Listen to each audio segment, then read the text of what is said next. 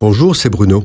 Merci d'écouter ce podcast. N'oubliez pas de vous abonner et d'activer les notifications afin d'être averti chaque semaine des prochaines sorties.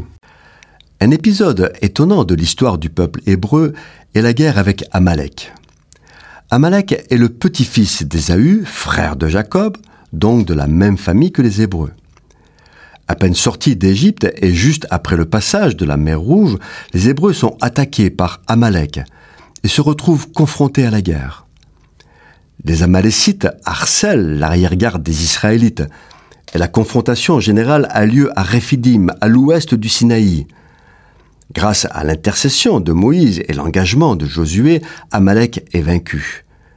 Les Amalécites resteront jusqu'à David, les ennemis d'Israël, conformément à la déclaration de Moïse qui dit Il y aura désormais guerre de l'Éternel de génération en génération.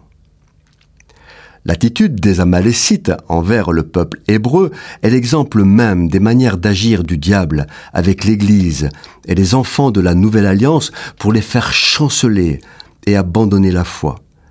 Le diable agit comme Amalek. Il attaque sournoisement les traînards, ceux qui sont fatigués et faibles. Parfois, il s'oppose frontalement dans une véritable bataille par des pressions physiques, morales ou spirituelles. Il s'oppose toujours au plan de Dieu par tous les moyens. Il s'allie avec des gens que l'on aurait pu croire bienveillants, tels que des amis ou même la famille. Il harcèle, pille et ne lâche pas prise. Et quand le peuple de Dieu croit pouvoir se relâcher, il reprend le combat avec plus de violence encore.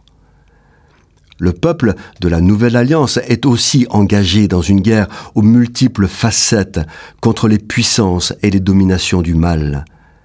Cette guerre ne cessera pas sur cette terre. C'est dans le ciel que nous en serons définitivement libérés.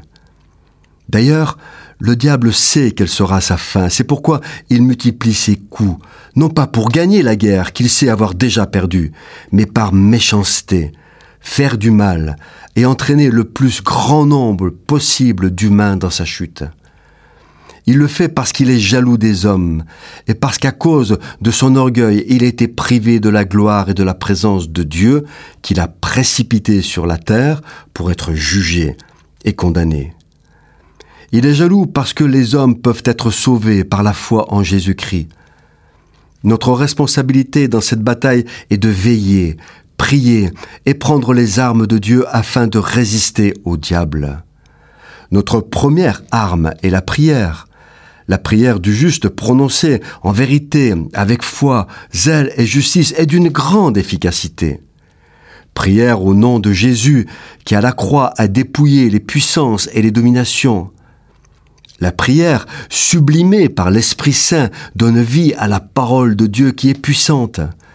Elle est l'épée de l'esprit qui rappelle que celui qui a la puissance de la mort, c'est-à-dire le diable, est vaincu à Golgotha. À la croix, Jésus a vaincu le mal et la mort. La responsabilité des enfants de Dieu est de prendre conscience que le disciple de Jésus est engagé dans une guerre de l'éternel. Il doit s'emparer des armes que Dieu met à sa disposition et s'engager résolument. Cette chronique a été produite par Bruno Oldani et Jacques Cudeville.